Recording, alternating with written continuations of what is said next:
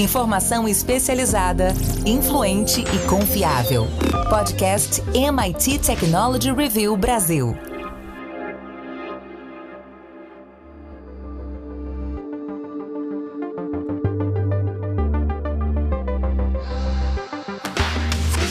Olá, sou André Miceli e esse é mais um podcast da MIT Technology Review Brasil. Hoje eu, Rafael Coimbra e Carlos Aros vamos falar sobre os NFTs e a China. As plataformas chinesas de NFT não querem mais que as pessoas vendam ativos através delas. Bom, a gente vai tentar entender se esses NFTs ainda terão valor se não puderem ser revendidos.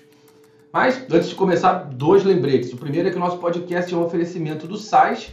E o segundo é que você pode descobrir como tornar a sua empresa mais inovadora. O Innovate Workplaces, aqui da MIT Technology Review Brasil, vai dar um, um roadmap, um caminho para as empresas participantes, além de premiar aquelas que estiverem no topo. Vai lá em www.mittechreview.com.br barra IW para saber mais.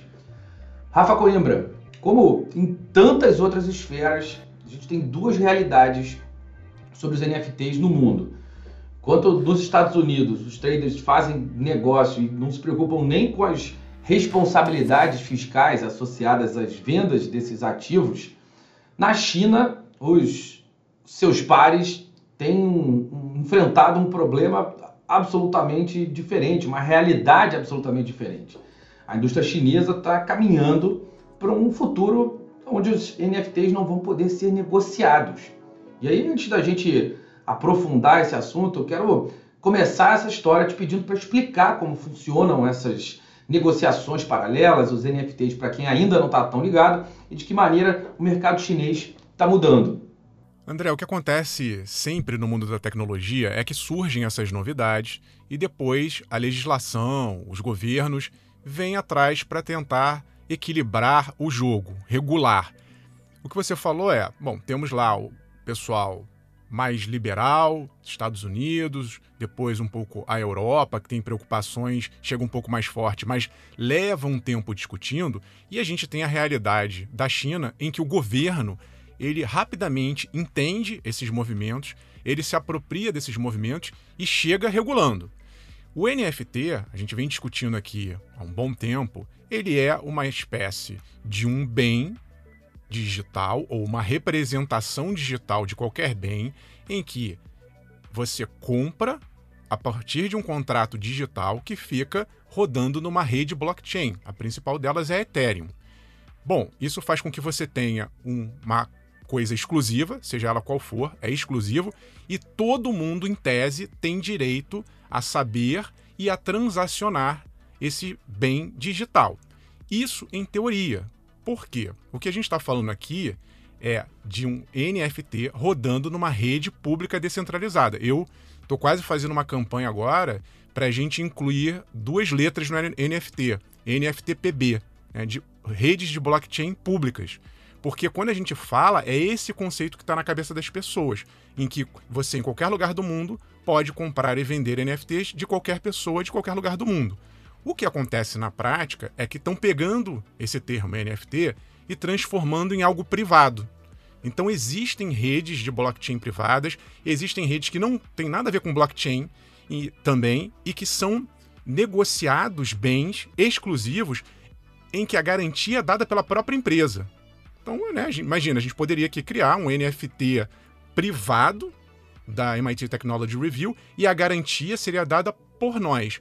Qual o problema disso? O problema é que se você for comprar um NFT de uma empresa privada rodando dentro da rede privada, quem garante é essa empresa. Então você tem que confiar muito nessa empresa. E é exatamente o que está acontecendo em alguns lugares, especialmente na China. Grandes empresas de comércio eletrônico estão dizendo: compra aqui esse bem que você vai ser o único a ter ele. Você pode transacionar desde que seja na minha rede. Qual o problema disso? O que a China está fazendo, e não é só com NFT, já tem, já está fazendo isso com é, criptomoedas, já está barrando mineração é, de criptoativos, ela está criando uma splitnet, ela está fazendo um mundo à parte, em que só dentro daquelas redes as pessoas vão poder comprar.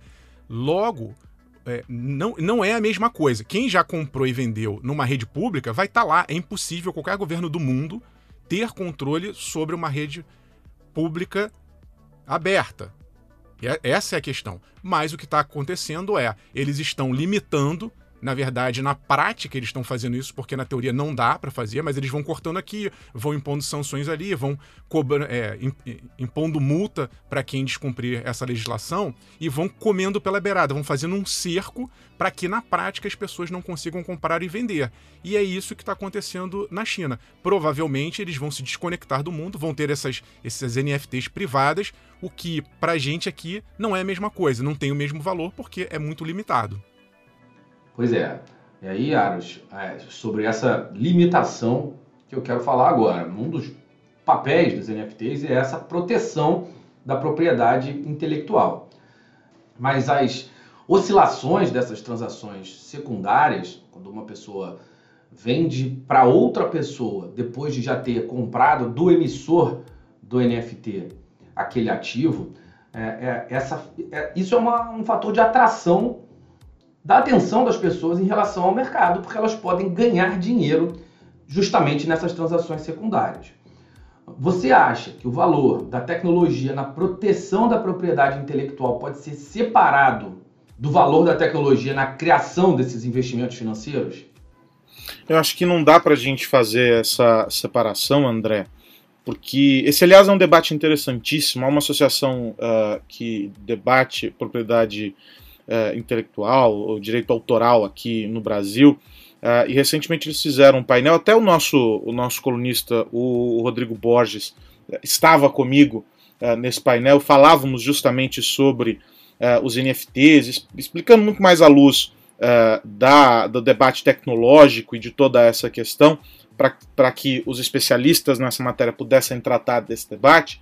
E o que a gente percebe é que, do ponto de vista da proteção é, do, do, do, do, autor, do criador daquela obra, existe é, um universo bastante vasto, um universo aberto, né, um mar muito aberto ainda para ser explorado, sob a perspectiva tecnológica. Mas quem cria algo, ainda que seja um produto uh, de uma obra de arte, uh, e, e, espera lucrar com isso, é, entende que é preciso preservar o potencial de valor daquilo, e esse valor se dá pela exclusividade, esse valor se dá por um sem número uh, de fatores, uh, e esses fatores estão associados também uh, a essa modalidade de tornar tudo isso uma peça digital. E, e aí a gente está falando sobre eh, os NFTs. E justamente esse aspecto é que torna o processo confuso, ou seja, limitar de alguma maneira esse mercado secundário, né, a revenda disso lá na frente, faz com que quem compra tenha apenas uma única motivação: o fato de querer ter aquilo. Eu quero possuir aquela peça, quero dizer que sou o dono. Não tenho pretensão alguma de é, lucrar com aquilo. Ele deixa de ser um investimento. Mas para o artista, a perda de valor é inegável. E a gente viu o potencial dos NFTs, por exemplo, no caso uh, da música, a gente viu uh, em, outros, em outros segmentos, a gente viu na indústria de, de, de games e etc., o valor que os NFTs têm para fazer com que os artistas consigam lucrar. De modo que, quando os governos, e a gente está falando especificamente do governo chinês, e o Rafa trouxe um panorama bastante completo, que mostra que o governo chinês não está olhando apenas os NFTs e esse caso isolado e criando regras para limitar esse aspecto especificamente há uma, uma luta muito maior do governo chinês para preservar o controle sobre toda e qualquer transação que ocorra no ambiente digital. Por isso que uh, as criptomoedas e Bitcoin, sobretudo, vêm sofrendo, as plataformas vêm sofrendo restrições lá, e a gente tem dificuldades para fazer com que esse processo caminhe. Um movimento, um movimento que está na contramão daquilo que a gente observa nos Estados Unidos, daquilo que a gente observa aqui no Brasil. O governo brasileiro acabou de, o Senado acabou de aprovar um projeto de lei é, que cria mecanismos para dar segurança para os investidores é, que compram esses ativos digitais. Ou seja, em todo o mundo, ou na maior parte do mundo, vamos entender assim, há um esforço para fazer com que, tanto uh, sob a ótica uh, das obras de arte, do, do, das peças digitais aí com o, o NFT, se tem uma preservação do autor e do valor que aquela peça tem como investimento, ou seja, eu compro porque quero ter aquilo, quero ter um, um, um, NFT exclusivo da MIT Technology Review, ou eu compro porque quero ter, mas porque entendo também que daqui a dois anos ele valerá muito mais. Então, há movimentos distintos. No caso específico da China, não é sobre o NFT apenas, é sobre todo um universo que opera sob a ótica dos ativos digitais dentro dessas plataformas e blockchain e afins, e que agora é, o governo percebe que ou breca é, todo esse movimento para não perder o controle, ou cria um universo em paralelo para dizer, olha, não participaremos disso tudo, vamos criar a nossa própria história aqui, e aí eles vão criar os ativos regulados aí pelo governo e etc. Mas há um medo muito grande de perder o controle. E como a lógica desse universo é a descentralização, é a ausência desse controle, o governo chinês faz esse, esse mecanismo importante que prejudica os artistas, prejudica os investidores, ou seja, não é bom para ninguém. Rafa, diante dessas avaliações do, do Aros, eu quero saber se, da sua opinião, as pessoas ainda vão estar interessadas nas NFTs aqui no Ocidente, se houver um, um indicativo dessa possibilidade de impedimento do mercado secundário que a gente está é, enxergando no Oriente. Qual o impacto dessa decisão chinesa no, nas transações que a gente está vendo do lado de cá? Eu acho que as implicações, André, vão muito mais para o lado dos chineses. Infelizmente, eles vão ficar alijados de uh, participar desse novo mundo. Porque o que está acontecendo, como eu disse, é uma, uma, um isolamento. Né? Um isolamento que começa lá atrás com a internet, com as camadas é, digitais de conteúdo, nem tudo chega lá. Aí a China vai criando seus próprios aplicativos, sua própria internet. Agora, para complementar na área financeira, já está com seu, uh, sua moeda digital, como também mais uma ação no sentido de se apropriar desse, desse mundo eletrônico e, e, e complementando um pouco o que o Aros falou, é, é bom a gente pensar que quando se digitaliza a economia, é, por incrível que pareça, parece uma coisa mais moderna, e é uma coisa mais moderna, mas por outro lado, digitalizar facilita a vida de quem quer controlar. É, uma, um papel moeda, por que, que bandido usa, gosta de nota de dinheiro de papel? Porque uma nota de 100 dólares ou 100 reais está lá circulando, ninguém sabe o dono, a origem. Então circula-se muito mais facilmente. Mas no momento que você tem uma moeda, por exemplo, oficial, e, e, e você, enquanto governo, obriga todo mundo a usar aquela moeda, o governo, em tese, pode saber quem passou aquele dinheiro digital para alguém. O controle é muito mais efetivo. E o que está acontecendo isso é um controle muito forte da sociedade. Então, o que, tá, o que vai acontecer na prática é o resto do mundo ou governos que não têm esse posicionamento, né, que sejam mais livres, vão permitir com que as ideias fluam, os negócios sejam feitos mais facilmente e haverá um país que é grande, a gente não pode desconsiderar que a China é um país muito populoso e Portanto, a gente está perdendo uma. Né, se a gente for pegar só em NFT do caso de arte, a gente está perdendo uma parte da cultura chinesa que poderia estar inserida no comércio mundial. Eles não têm, por exemplo, a OpenSea, que é a maior uh, plataforma de NFTs de, de venda de, de arte digital do mundo. Não tem. Então, da mesma maneira como eles não têm as redes sociais que nós temos. E vão se isolando. É claro, eles têm uma população tão grande que faz com que possa existir ali esse NFT, que eu não, não considero mesmo um NFT, mas que eles, que eles comecem a produzir e circular bens entre eles, ok, mas sinceramente é uma visão muito limitada. Eles vão ficar numa bolha. Se a gente está falando de cultura, de novos negócios, isso tudo vai ficar muito restrito a um mercado controlado é, internamente. E para o resto do Ocidente, acho que pode até é, gerar alguma é, um temor por parte de, de, de, pessoas que imaginam que isso pode se espalhar pelo mundo, e pode, né? a gente nunca sabe o dia de amanhã politicamente, mas nesse primeiro momento acho que não. Acho que o mercado está muito consolidado e, como eu disse, virtualmente é impossível você controlar uma rede centralizada pública como Ethereum ou Bitcoin. Aros, e para o Brasil, qual o, o, o impacto esperado? O que dá para a gente imaginar no futuro? O contexto brasileiro, pelo menos nesses últimos dois ou três anos, tem sido um contexto de estímulo a esses novos modelos, né? E aí a gente está falando não só de NFT, a gente não está falando só de criptoativos, né, as criptomoedas e afins, a gente está falando é, de todo um movimento para potencializar a capacidade é, que a gente tem de usar a tecnologia em benefício desses novos recursos para essa tal nova economia. A gente entende os ativos digitais como parte dessa nova economia, de uma economia mais digital, é, mas não só eles né, a construção de, de, de startups que desenvolvem é, soluções, que criam serviços baseados uh, nessas redes, né, em blockchain, Ethereum e afins, é, na digitalização de serviços.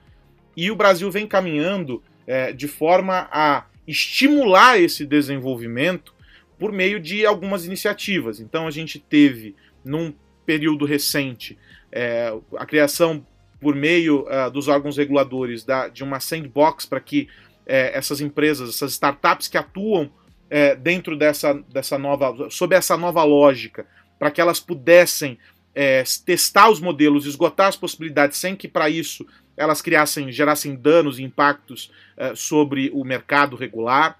A gente assistiu à publicação do, do marco legal das startups, que cria um, um, um espaço muito importante para a atuação uh, dessas empresas, ou seja, não só dessas de empresas que atuam nesse segmento, mas das startups de maneira geral, mas a gente sabe que todas elas miram esse universo também, ou seja, tudo dialoga dentro dessa dinâmica que a gente descreveu aqui.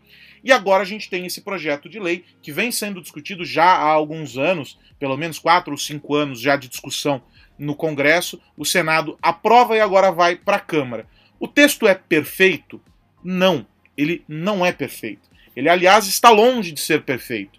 Justamente por quê? Porque a gente está descobrindo esse universo. A gente está entendendo qual é o potencial dos NFTs, qual é o potencial das criptomoedas, qual é o, o, o potencial de benefício da adoção uh, de blockchain pelas organizações. A gente falou outro dia aqui sobre DAOs e a gente discutiu né, vantagens desafios, o que, que parcialmente pode ser incorporado, o que, que não pode.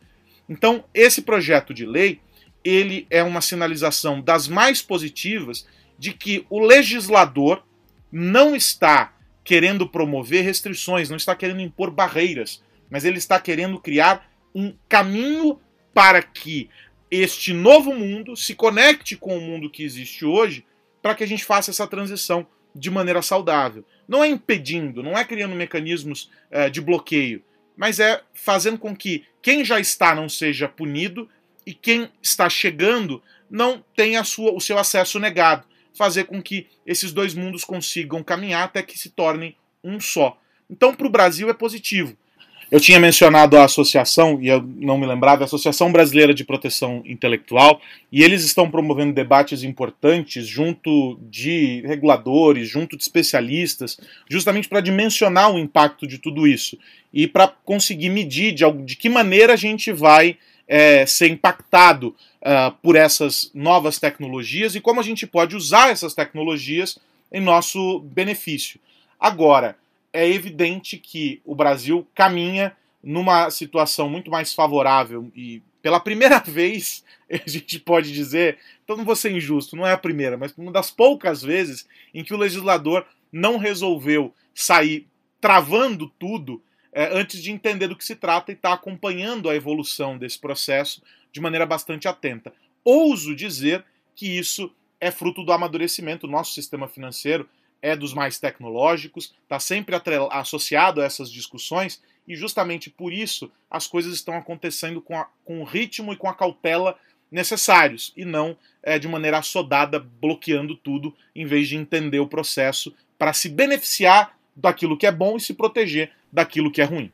Aros, esse ponto que você tocou é importante porque o que a gente está discutindo aqui é o grau de regulação.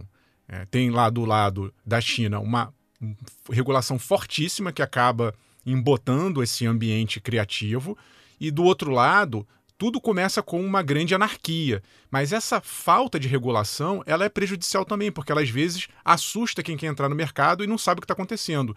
Então eu acho que, é, como você colocou, saber dosar a regulamentação é que é o desafio, e o Brasil, assim como alguns outros países, está seguindo um caminho adequado. A gente entender um pouco mais no detalhe qual o caminho o Brasil está seguindo, a gente conversou com o Rodrigo Borges, que é advogado especialista em criptoativos. Vamos ouvir o que ele nos contou sobre essa história toda.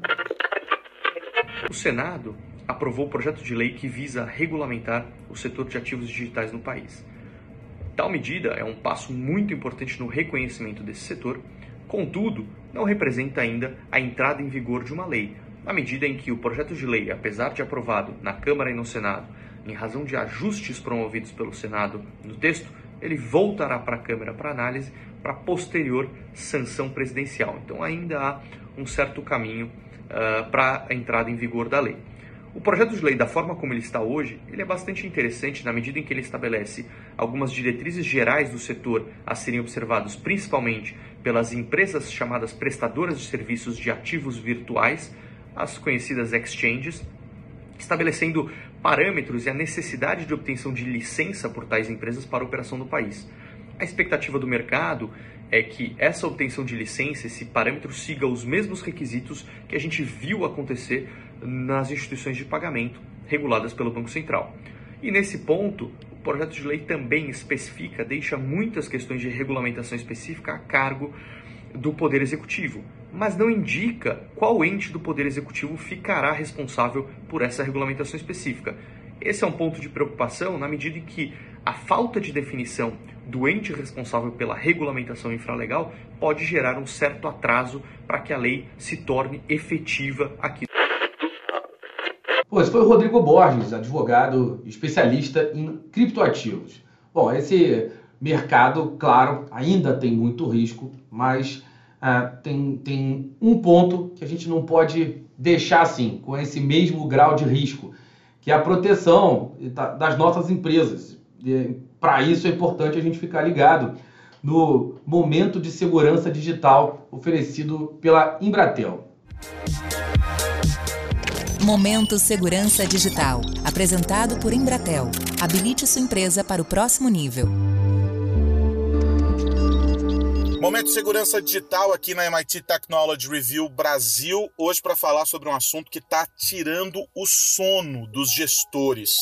Pois é, o trabalho híbrido, né, o modelo híbrido de trabalho, todo mundo se conectando a partir de qualquer canto, foi um desafio importante uh, ah, para ser superado pelas equipes de TI no começo da pandemia e agora se torna uma realidade. Vários estudos mostrando que é por aí o caminho, os funcionários entenderam que é uma possibilidade boa, os gestores perceberam que não tem prejuízo nesse processo e aumenta de alguma maneira também a satisfação uh, do colaborador. Ou seja, todo mundo está ganhando nesse processo. E aí a bucha cai no colo do gestor de TI, no cara que está ali pensando uh, como garantir toda essa operação funcionando. E aí a gente pensa, beleza, todo mundo se conectando a partir de qualquer canto a gente está abrindo mais janelas de oportunidades para os cybercriminosos. E aí, para isso, a gente tem que discutir esse assunto sob a ótica da proteção da rede. E aí eu vou chamar o meu parceiro aqui, o Mário Rachid, da Embratel. Ô Rachid, me explica. O trabalho híbrido é bom para alguns e um desafio extremamente importante para outros, para aqueles que fazem a gestão da segurança da rede é de tirar os cabelos, né? De fazer cabelo cair da cabeça. Não é nem pra ficar cabelo branco. É pra cair cabelo, né? Exatamente. É, é... Cabelo branco não é um problema, né? Eu tenho um monte aqui, cara. Já deve ter sido um problema de rede ou de segurança. Acho que não. Alguma das dores de cabeça do dia a dia de quem trabalha com segurança. Nada fora do padrão, né? Exatamente. Mas brincadeiras à parte, é exatamente o que você falou, Aras. A gente tem o aspecto de, da, da, segurança em redes, ampliou muito, né? Como você mesmo disse, você tem hoje é, gente acessando de qualquer lugar a qualquer momento. E, e, isso faz com que você tenha que ter uma segurança ali é, muito bem planejada e, e feita para que esses acessos ocorram de maneira segura, né? É, então, esse é um principal ponto. Eu acho que foi o principal ponto aí do momento lá da, da pandemia para todas as empresas, aí há dois anos atrás, quando todo mundo de, de noite para o dia teve que ir para casa. É, como fazer isso seguro? Muitas foram sem fazer isso da maneira correta e depois corrigiram, outras até hoje não corrigiram. Então tem, tem um caminho grande aí pela frente para todo mundo seguir e fazer com que você possa dizer, olha, eu tenho um ambiente seguro de novo, né? A gente já falou aqui várias vezes, não existe um ambiente 100% seguro, mas existem as melhores práticas e você ter um ambiente seguro garante que mesmo que você tenha um, um ataque, né? que alguma brecha seja encontrada ali pelo, pelo invasor, é, você consiga ter ações de mitigação que minimizem esse ataque para o negócio da companhia. Né? Então você tem que pensar em todos esses aspectos quando você cria é, e quando coloca as redes em funcionamento. Agora, o que, que a gente pode dizer sobre ferramentas, enfim, soluções, alguns recursos que se tornaram fundamentais nesse processo é, para aumentar o nível de segurança? Porque de início a gente tinha uh, o colaborador trabalhando ali na rede dele, na rede doméstica, sem qualquer uso de, de, de um instrumento como VPN, por exemplo, para dizer o mínimo. É óbvio que de um ano e meio, dois anos para cá, houve um aprimoramento importante é, dos recursos aplicados para aumentar essa proteção, né? Sem dúvida. É, você vai desde aspectos simples aí do tipo ter é, senhas fortes, ter duplo fator de autenticação, né? Você ter ferramentas de duplo fator de autenticação para essas VPNs, para que você possa acessar as VPN. A própria VPN é um, um ambiente mais seguro que você pode, e um ambiente controlado para você validar tudo aquilo ali. Você ter um SOC que monitore todos os eventos que estão passando na tua rede, nos seus ambientes e nos seus equipamentos também é super importante. Quer dizer, você tem uma gama de ferramentas e serviços aí que a gente pode complementar e fazer a, com que a sua empresa seja cada vez mais segura nos aspectos de rede e em todos os outros aspectos, né? Você tem, tem um trabalho muito grande aí para ser feito. A gente aqui é, em soluções digitais usa a ISO 27001 para garantir processos e ferramentas que, que, que tragam esse tipo de, de conforto, não conforto, né, mas uma segurança maior para nós e também e, e, ficamos validando isso a todo, todo momento, né, e levamos isso também para os nossos clientes é, de, de, segurança, principalmente na área de rede, aí que já é uma coisa que a gente faz aí, como eu disse em outros episódios, há mais de 20 anos. Né? Por isso a importância de ter um parceiro como a Embratel para trazer essa visão, para auxiliar nessa jornada. O Rashid já falou aqui em outras oportunidades, não se trata de apenas colocar para rodar um software, fazer algumas pequenas modificações na empresa, virar as costas e embora. é um processo contínuo, a necessidade de investigar e de rever o tempo inteiro as estratégias, as ferramentas e tudo aquilo que está sendo adotado como procedimento porque a segurança é também um elemento vivo ali, né? As ameaças vão sendo atualizadas, as estratégias usadas pelos cybercriminosos, e tudo isso precisa também ter o olhar atento uh, da empresa. E às vezes, sozinho, dentro de casa, você não consegue ter essa visão, e um parceiro se torna um instrumento extremamente relevante nesse processo. Rashid, a gente se encontra no nosso próximo episódio aqui do Momento Segurança Digital. Um abração. Até a próxima. Um abraço. Esse foi mais um Momento Segurança Digital aqui na MIT Technology Review Brasil. E você sabe, esse nosso espaço é apresentado pela Embratel. Habilite sua empresa para o próximo nível. Até a semana que vem.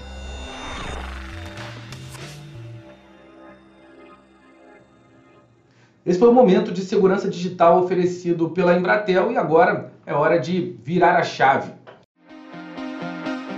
O que mais você precisa saber? Carlos Aros, diz pra gente a dica da semana. Ah, vamos ficar de olho no senhor Elon Musk, né? Essa o anúncio da semana que passou sobre a compra do Twitter ainda vai reverberar por muitos dias, por muitas semanas há uma expectativa muito grande da, das pessoas em torno do, do que acontecerá com a rede social. A gente sabe que é uma empresa muito grande, é uma empresa é, que tem uma estrutura enorme, são várias camadas, e que mudanças assim não acontecem do dia para a noite. Até a assunção dele é, é, demorará ainda a acontecer, porque tem todo um trâmite legal, tem todo um processo é, para que as coisas sejam concluídas. Mas a gente não pode ignorar nunca o fato de que o Elon Musk é o cara que chacoalhou a indústria automotiva com a Tesla, conseguiu entregar uh, uma perspectiva diferente para esse setor e fez com que a concorrência, que nem era concorrência à época, né, se mobilizasse para se tornar mais próximo da Tesla do que da indústria automotiva é, que a gente conhecia até então. Ele também tem a SpaceX, que vem desenvolvendo um, um, um trabalho interessante em parceria é, com a NASA, por exemplo, é, para os voos é, espaciais e para fazer com que essa indústria consiga, é, de maneira autônoma, sem que sejam governos investindo, mas por meio da iniciativa privada, consiga, com o perdão do trocadilho, alçar voos ainda maiores. E é, ele faz parte de um seleto grupo que, se talvez não é conhecido, é, talvez não seja conhecido por ter criado produtos, ferramentas, é, soluções incríveis, mas o cara sabe fazer negócio, o cara sabe fazer apostas e reunir cabeças para pensar muito bem é, naquilo que ele quer. Ou seja, é positivo o fato de que o Twitter talvez se abra mais para a comunidade, consiga trazer novas soluções, novas ferramentas, novas ideias. Uma nova rede social pode nascer, e isso tudo é muito positivo. Agora, o, quando ele fala sobre liberdade, as pessoas levam esse discurso é, é, da maneira como melhor é, preferem entender, e no mundo em que tudo é politizado, é natural que isso aconteça, mas a gente sabe que a liberdade de expressão ela termina no limite da lei. E é justamente isso que precisa ser observado. Né? A gente não pode confundir a liberdade com a libertinagem. O Twitter não pode virar terra de ninguém. E não deverá virar, porque as leis e as regras dos países estão aí para serem uh, cumpridas pela, pela rede social. De modo que é, o debate público, que muitas vezes é pautado por meio das discussões que nascem lá no Twitter, dos temas que reverberam lá no Twitter, ele vai continuar sendo pautado e vai, tudo isso vai continuar acontecendo. A gente precisa entender quais vão ser os mecanismos para tudo isso. São muitas perguntas, muita expectativa, e acho que as respostas vão ser conhecidas paulatinamente. Não vai ser do dia para a noite que esse passarinho vai se transformar uh, numa grande águia Vamos esperar para ver como é que essas coisas todas vão acontecer. Rafa Coimbra, sua vez. Vou pegar a gancho aqui no que o Aro está falando, porque quando surgiu essa notícia, foi muita gente para o próprio Twitter reclamar e pedir a volta do Orkut. E vejam só, o criador do Orkut, que chama Orkut, alguma coisa, eu, eu, eu não consigo pronunciar o sobrenome dele, ele reativou o site orkut.com. O Orkut, para quem é mais antigo, é mais novo, né, na verdade, nunca pegou o Orkut, era uma rede social um pouco parecida com o Facebook lá no início, em que as pessoas se comunicavam de uma maneira muito estática, ainda no início da internet, não tinha ali o smartphone, era no desktop, alguém deixava um recado para alguém, todo mundo via, tinha a parte das comunidades. E com a chegada do Facebook, o Facebook fez um trabalho muito bom de migração para os smartphones, para essa rede móvel, incorporando também outras funcionalidades, e aí chegou atropelando. Então, ali por volta de 2011, a coisa começou a complicar para o lado do Orkut. O Orkut chegou a ter 300 milhões de pessoas, era uma comunidade grande, inclusive aqui no Brasil, não à toa. É, é, essa reativação do site, se você for lá agora, tem um comunicado em inglês e outro em português, porque o Brasil era ativo no, no Orkut, mas não teve jeito. O Facebook atropelou, em 2014 o site foi fechado e agora ficou ali no ar. O criador só fez um depoimento dizendo que está pensando em fazer alguma coisa nova, gerando, obviamente, uma especulação. Será que o Orkut vai voltar? Será que não vai? Bom, se voltar do jeito que era, não vai dar em nada. Vai, no máximo, alimentar ali alguns saudosistas, mas o fato é que para competir de igual para igual com Instagram, com TikTok, com Facebook, vai precisar fazer um trabalho muito melhor do que quando a rede parou, sobretudo para as gerações mais novas. Talvez, como eu disse, uns saudosistas vão querer entrar lá e ficar nos scraps e nas comunidades. Mas a geração Z, estou falando aqui, pessoal que tem pouco menos de 30 anos, não vai dar muita bola para uma rede paradona. Estou é, falando isso porque o Snap, que é outra rede que para quem é mais velho não é muito badalada, mas ela, e acabei de usar um termo cringe, badalar, ela tá fazendo muito sucesso. Volta e meia, diz, ah, o Snap... Vê Essa como é que foi né, maravilhosa. Né, Essa foi maravilhosa. Não é? E, é, mas é isso. É, eu, eu tô ali de olho, o, o Ares, porque o Snap está fazendo um trabalho muito bom, inclusive agora investindo pesadamente em algumas tecnologias. Lançou esses dias um drone para fazer fotos. Tá é, pegando pesado ali na questão da realidade aumentada, tá fazendo evoluções na sua plataforma de realidade aumentada pela nuvem. Então é uma rede que está muito conectada a uma linguagem mais atual e ainda faz muito sucesso para quem é mais novo. Assim como o TikTok chegou com uma pegada também mais leve, mais interessante, conquistando uma fatia grande dos consumidores. Então vamos ver o que vai sair aí do Orkut. O que eu acho só como fica como recado final, o que está lá no, no no depoimento do criador do Orkut, eu acho que você falou, né, Aros, a, questão da desinformação, censura, liberdade de expressão, que eu acho que é o, o discurso que hoje gera em torno da polêmica do Elon Musk, mas ele toca num ponto que eu acho tão ou mais importante quanto a desinformação, que é o ódio. Né? O Twitter se tornou, na minha visão, uma rede de ódio, de pessoas se, se agredindo. E o Orkut pode trazer aí um frescor de paz, de, de, de, a gente voltar naquele sentimento inicial das redes sociais de conexão, de falar coisa legal, de trocar ideias sem um batendo no outro virtualmente. Acho que esse é o maior mérito. Se voltar só com isso, para mim, já está valendo o Orkut. É isso, meus amigos. Antes de ir, eu quero lembrar que esse podcast é um oferecimento do SAIS. Eu tenho falado muito da Innovative Workplace, a nossa iniciativa, mas também quero te convidar para entrar para a nossa comunidade. Vai lá em www.mittechreview.com.br barra assine para descobrir os nossos planos e fazer parte da nossa rede. Rafa Coimbra, meu amigo, até semana que vem. Até semana que vem, André Aros. Um abraço para todo mundo que está nos ouvindo até agora. Se você está acompanhando esse podcast pela primeira vez, não deixe de se conectar, né, e de se inscrever no nosso canal aí na sua plataforma preferida para que você toda semana tenha mais podcasts da MIT Technology Review Brasil. E se você está no Spotify, não esqueça de nos avaliar. É importante para a gente saber o que você está pensando. Até a próxima. Carlos Aros, grande abraço. Um grande abraço, André Miceli, Rafa Coimbra. Um abraço para você também que nos ouve, que está sempre ligado aqui no podcast da MIT Technology Review Brasil. Espero você também lá no nosso site, acessando o conteúdo. Tem sempre muita reportagem, muita análise para você entender como é que a tecnologia está impactando o mundo dos negócios e as nossas vidas. A gente se encontra aqui na semana que vem. Um abração. Meus amigos, semana que vem tem mais, mais podcast da MIT Technology Review Brasil para a gente falar sobre tecnologia, negócios e sociedade. Um grande abraço para todo mundo. Tchau, tchau. Você ouviu o podcast MIT Technology Review Brasil, apresentado por Tech Institute.